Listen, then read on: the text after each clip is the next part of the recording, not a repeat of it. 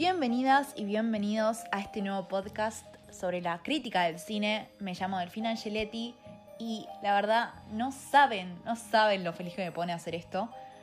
Lo feliz que me pone haber arrancado con algo que tengo en la cabeza hace mucho tiempo. Es un proyecto que hace muchos años lo tengo en mente, pero nunca me animé a hacerlo por diferentes razones, por falta de tiempo y todo, pero creo que la cuarentena fue como lo que necesitaba para animarme. Y acá estoy, eh, como este es mi primer eh, episodio, voy a contar un poquito sobre quién soy y qué hago, ¿no? Me llamo Delfina Angeletti, pero me dicen Del, odio que me digan Delphi, me identifico solo con Del, no Delphi, no Delfu, no Delfa, Del, 100% Del. Eh, tengo 21 años, estudio periodismo. Me metí en periodismo porque amo el cine desde que soy muy chica y siempre quise comunicar sobre esto, ¿no? Siempre quise hablar sobre cine. La verdad no hay otra cosa que me defina o otra cosa que me describa. Soy la loca que ama el cine, así lo digo. Muchas personas me preguntan por qué te apasiona tanto el cine o qué te genera el cine. Y después de mucho tiempo de pensarlo, no sé cómo describirlo, porque es un sentimiento tan fuerte y tan interno que no, no llego a describirlo en palabras.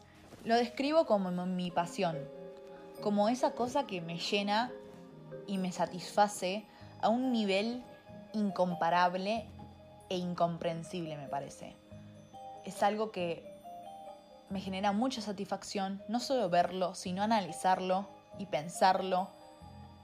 Cada vez que salgo del cine, siento cosas que no siento en otro lugar o en otro lado. Cada vez que salgo del cine, siento como, me siento satisfecha, no sé si hay otra palabra que describa más ese sentimiento, me siento llena, me siento complacida, si es la palabra. Em, no solo disfruto ir a una sala de cine, que es una experiencia que no se compara a otra cosa, sino que también me encanta ver cine en casa, eh, sola, ¿no? Encerrada, sin que nadie me moleste ni nadie me interrumpa. Siento que el cine se puede apreciar de todos los lugares, menos viéndolo en el celular, porque una película hay que apreciarla, una película hay que sentirla. Pero también el cine en casa, dentro de todo, es aceptable, ¿no? Más ahora en tiempo de coronavirus, que va a estar complicada la cosa para volver al cine. Lo que quiero decir es que el cine se debe apreciar y se puede apreciar de cualquier manera.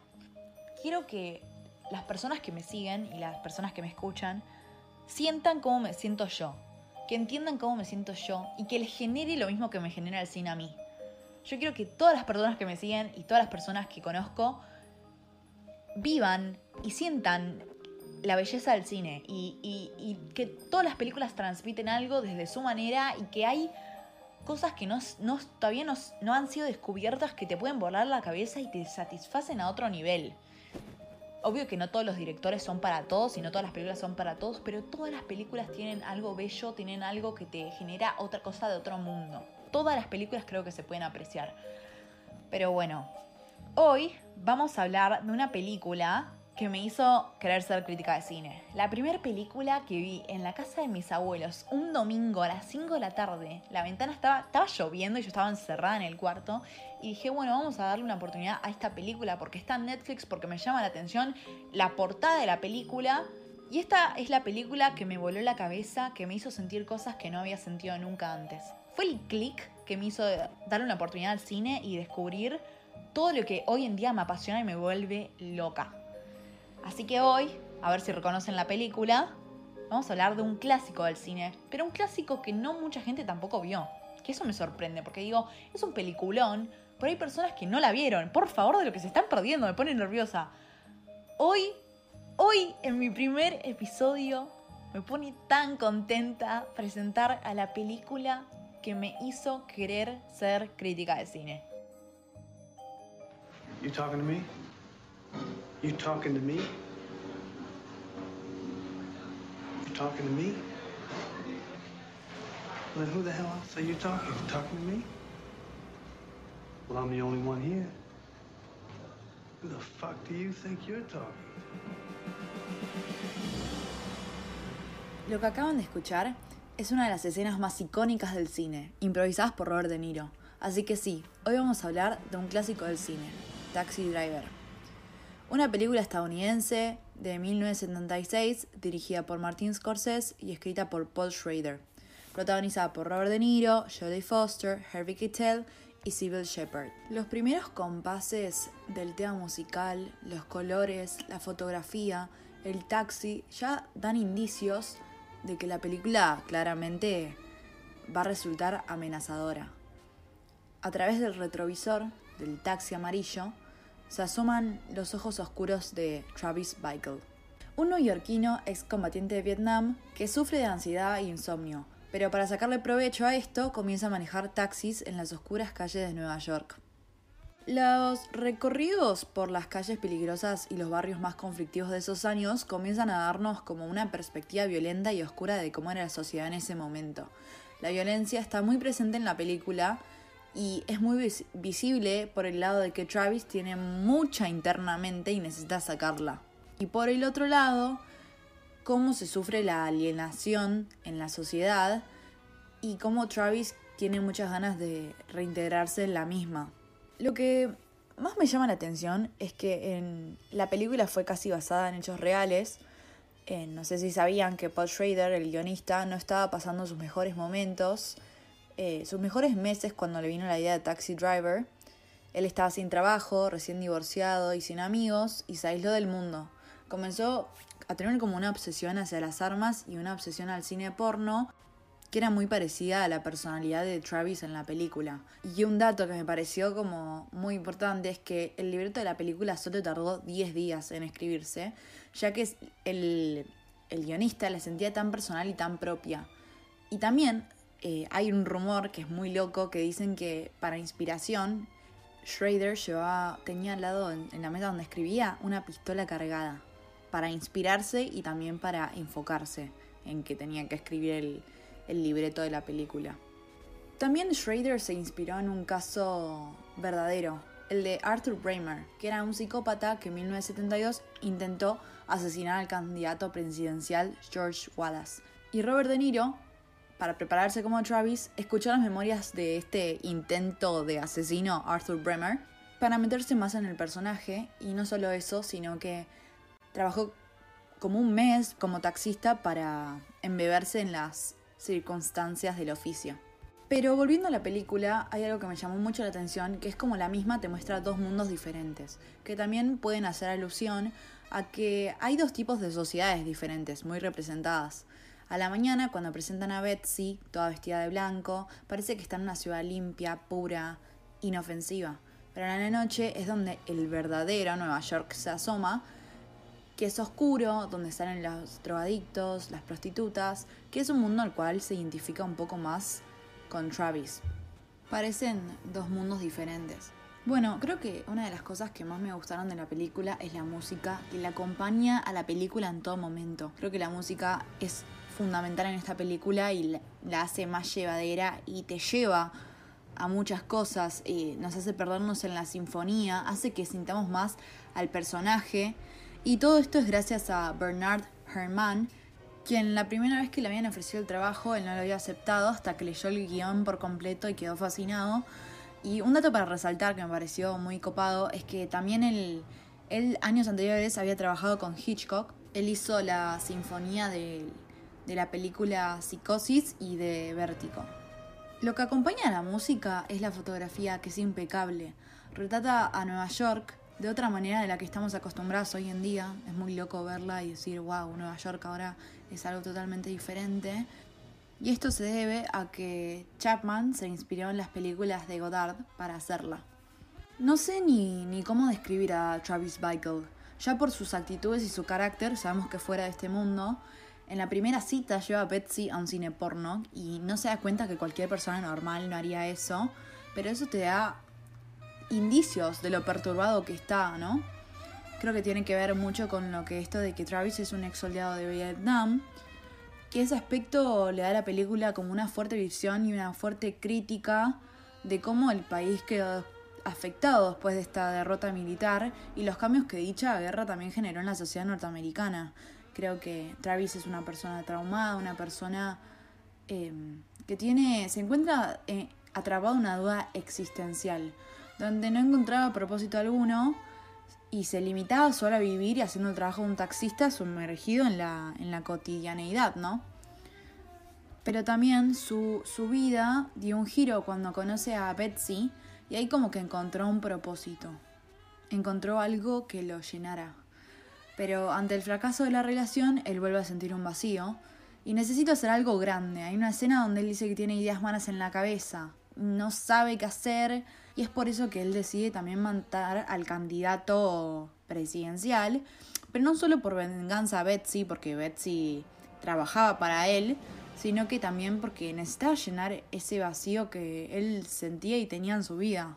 Sin embargo, creo que otro momento fundamental es que él en la vida le da un nuevo giro, que es cuando conoce a Iris, la prostituta de 12 años, protagonizada por Jodie Foster, y él se autoconvence que de verdad tiene que salvarla. Hay una escena donde Travis está en el taxi y Iris se mete en el auto tratando de escapar del proxeneta protagonizado por Harvey Keitel y él mismo viene, la agarra y se la trata de llevar para que siga trabajando y le tira 20 dólares a Travis para, para que él actúe como que no vio nada. Y la verdad que él se, eh, se siente mal, Travis, después por no haber hecho nada, y mantiene los 20 dólares para recordarse que, que tiene que ayudarla. No los gasta y los mantiene siempre guardados en su billetera. Y es como un recordatorio de que se siente mal de no haber hecho nada y ayudar a la pobre niña. Hablando de, de, Iris, Jodie Foster tenía solo 12 años cuando hizo la película y era una de las pocas actrices que sus padres le permitían actuar en un rol con tanta carga sexual. Hay una escena muy perturbadora que Mm, me da mucha impresión, que es cuando Sport, que es el proxeneta, baila con ella, donde no solo te genera mucho disgusto la escena, sino que te enoja mucho las palabras que él le dice a ella, ¿no? Cómo la usa y cómo se aprovecha de ella, cuando la niña es una, es una niña, es sensible, no, no tiene mucha experiencia y la usa no solamente físicamente, sino también psicológicamente hay escenas tan delicadas que las tuvo que doblar la hermana de Jodie Foster, que tenía como 19 años, porque eran demasiado para la niña. Y otra cosa que quiero resaltar, que me pareció muy interesante, es que Schrader, que es el guionista, eh, había conocido a una prostituta de 15 años, que cuando la conoció le dijo, al, día siguiente llamó a Martin Scorsese para que se juntaran a desayunar y, y que le cuente también un poco la experiencia de la niña y la prostitución para así tomaban cosas de ella y agregarlo al personaje de Iris. Y mismo la, chica actúa en la película y es la que hace la amiga, la amiga de Iris, que le acompaña a todos lados, bueno, es la prostituta en la vida real. Hay una escena que me llamó mucho la atención y quiero resaltar, que creo que ilustra bien la locura mental, ¿no? Y los pensamientos oscuros de Travis, que él está sentado con una pistola en la mano mirando la televisión y no está mirando realmente la televisión. Él está con la pistola apoyada en su cabeza y observando la televisión pero no mirándola. Y también a la vez la televisión te muestra algo totalmente diferente a lo que te muestra la pantalla, ¿no? Em, a lo que es Travis. Muestra como un mundo feliz, personas bailando con música linda y por el otro lado está Travis metido en sus pensamientos perturbadores sin darse cuenta de lo que está viendo en la TV al punto de que está jugando con su piel la televisión y termina tirándola y rompiéndola. Y eso también como que es una señal de lo metido que estaba Travis en sus pensamientos y, y cómo era todo su cabeza y no le prestaba atención a lo, a lo que estaba del otro lado. También la película lo victimiza a Travis como, como una buena persona, ya que él tiene humanidad y quiere salvar a la niña, es un ejemplo, quiere salvarla a Iris de la prostitución, pero nosotros los espectadores que vivimos con él toda la película sabemos que no es por eso, sabemos que además de que quiere salvarla, él tiene un propósito, tiene otro propósito interno. Y al final, él también quiere terminar con su vida. Cuando termina el tiroteo, él se quiere ah, disparar. Ya que salvando a Iris, se salva también a sí mismo, está dándose una oportunidad de cambiar su vida. Pero él termina, termina como un héroe en la película, que nos vuela la cabeza y nos llama la, la, atención, porque la verdad es que una persona que es asesina, la verdad es que él no quedó como, él no fue con el propósito de quedar como un héroe, es más, él se quería quitar la vida, pero no quedan más balas. Eh, esto generó muchas críticas de la película porque para muchas personas se divide en dos partes. Para muchas personas Travis es una moral pretendiendo salvar a Iris y de esa manera como que encubre su verdadera violencia asesina. Y por el otro lado, para otras personas Travis es un marginado de la sociedad que busca un poco de pureza y también intenta hacer algo como para limpiar el, ambiente y también reintegrarse en, la sociedad. Yo la verdad que estoy de acuerdo con estas dos críticas, siendo que Travis evidentemente tiene una, una violencia asesina que necesita quitársela y encontró el motivo eh, salvando a Iris, porque también tiene humanidad, ¿no? Tiene esta humanidad de que quiere salvar a una niña, pero una cosa no justifica la otra, porque los espectadores, nosotros que vimos la película, sabemos que él necesita sacar esa violencia, necesita llenar su vacío que tiene de alguna manera. Pero también él, al haber quedado como un héroe, que esto tiene que ver más con la segunda crítica, como que él también buscaba reintegrarse en la sociedad y de esta manera obtuvo la atención que él quería y la que él necesitaba. Y al final te muestran cómo él sale en los diarios, cómo los padres de Iris le agradecen. La verdad que él estuvo buscando ese, no ser tan invisible. Y lo termina consiguiendo. También es genial el traveling que hace Scorsese al final del tiroteo, que llevó tres meses para prepararse. ese traveling es lo, es lo que la cámara iba por arriba, iba filmando todo el recorrido de, desde que Travis entra a matar a, todos los proxenetas hasta, hasta el final donde llega la policía. Hubieron muchos eh, problemas en la producción de esa escena final, ya que la, la productora no quería que sea tan violenta haya tanta violencia en esa escena final, entonces querían rehacerla, pero Scorsese estaba encaprichado con quedársela porque la verdad es buenísima.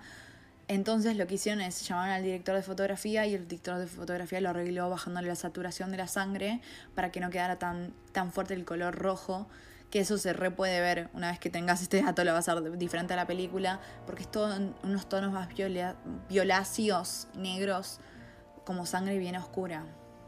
Hay algo que cuando estaba planeando este podcast, la verdad que lo re quería hablar porque es algo que a mí me encantó. Voy a traer un, voy a traer un invitado muy especial.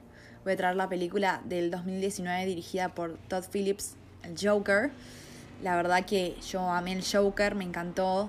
Eh, es otra de mis obsesiones el Joker. No voy a hablar, no voy a hacer este podcast sobre el Joker porque podría estar hablando 10 horas. Pero mm, voy a decir que la primera vez que la vi me quedé como impactada con lo parecía que me, que me hacía lo que me hacía acordar de Taxi Driver, me pareció muy parecida y resalté algunas cosas que me llamaron la, atención que son primero eh, cómo ilustran los dos directores a Nueva York, ¿no? Como oscuro, siniestro, como que le dan ese toque, por así decirlo, le dan una perspectiva parecida. También eh, lo que encontré parecido es la fotografía y la imagen. La verdad que cuando vi el Joker pensaba solamente en la espalda de Travis con la chaqueta verde en la ciudad de Nueva York porque hacen varios planos parecidos eh, en el sentido de que los dos de espalda son muy parecidos, los personajes también físicamente, los dos están solos, la soledad creo que es factor en ambos casos, los ambos personajes están solos en este mundo, son, están perturbados mentalmente, sin que nadie los acompañe. La verdad que algo que me encantó y que es un detalle es que ambos escriben su propia versión sobre la vida y opinión sobre la sociedad. Travis escribe en su diario, creo que es, tampoco es algo que no se resalta tanto de Taxi Driver, pero me parece clave, como que Travis nos cuenta un montón de cosas personales a través de lo que él escribe en su diario y lo que él menciona, como lo de sus papás, como lo que va a hacer, como lo que quiere. Y también eh, en el caso de Arthur en El Joker, también lo hace a través de, tiene como un cuaderno y también a veces desde sus chistes en el stand-up y todo eso, pero no voy a spoiler el Joker pero mm, son muy parecidos en ese sentido ambos personajes. Los dos hablan de la sociedad a partir de su mirada y, tienen su propia opinión, que también nos ayuda a nosotros como espectadores a entender un poco por lo que está sufriendo y lo está pasando el personaje. Pero bueno, la verdad que lo que más me voló la cabeza, volviendo a Taxi Driver, lo que más me voló la cabeza de esta película es que uno nunca se espera que sea así la película, no sé cómo explicarlo, como uno empieza a verla y no se imagina todo lo que va a pasar y no se imagina que termine de esta manera. Cambia constantemente la película y no sabes a dónde te va a llevar, como que pensás esto y sacas una teoría del otro, en una parte pensás que va a hacer algo y no lo hace, como que creo que eso es lo que más me voló la cabeza, como no solo la actuación de Robert De Niro me parece uno creo que es mi actor favorito, o sea, sí es mi actor favorito, no creo no, es mi actor favorito, sino que también la idea de la película Hace poco vi una entrevista de los 40 años que se juntó el cast de Taxi Driver para conmemorar la película. Eh, creo que es el 2016 la, la entrevista. Y Martín Scorsese como que decía, nosotros no hicimos la película y no sabíamos si iba a tener éxito, pero como que la hicimos porque sabíamos que era una película que teníamos que hacer. Era algo que lo hacíamos por, por nosotros, era una película que tenía que existir. Y creo que eso me quedó bastante marcado porque digo, ¿cómo sería no me imagino el mundo del cine sin esta película, porque revolucionó un montón de cosas y también adaptó al público a ver otras cosas más que lo que se solía ver en Hollywood. Creo que la película, no sé ni cómo explicar realmente lo que siento hacia ella, te vuela la cabeza en todos los sentidos, en todos los sentidos, y te abre a ver otras cosas de las que uno estaba acostumbrado en ese momento. Y hoy en día también llama la atención, porque es un cine que vos lo pensás y en el 76 se, revolucionó todo, desde salieron otras películas también revolucionarias como la de La naranja mecánica de Stanley Kubrick y El bebé de Rosemary de Polanski, pero abrió la cabeza a un montón de personas y llevó al cine a lo que es hoy en día y es un clásico, es incomparable. El Joker eh, hace alusiones parecida, pero es, es como el hijo aprendiendo de su padre, el Joker. Así que Nada, espero que les haya gustado mi primer episodio. La verdad que estoy muy contenta y me, encanta tener la oportunidad de, de, contar lo que siento cuando veo películas y analizar con ustedes la película y también contarles datos que son interesantes y que también llenan un poco más a la película, la idea que tenemos de la película. Muchas gracias por escuchar este episodio. Eh, no se olviden de seguir mi Instagram, arroba crítica del cine. Y también nos vemos la próxima semana para disfrutar y sentir un poquito más el cine.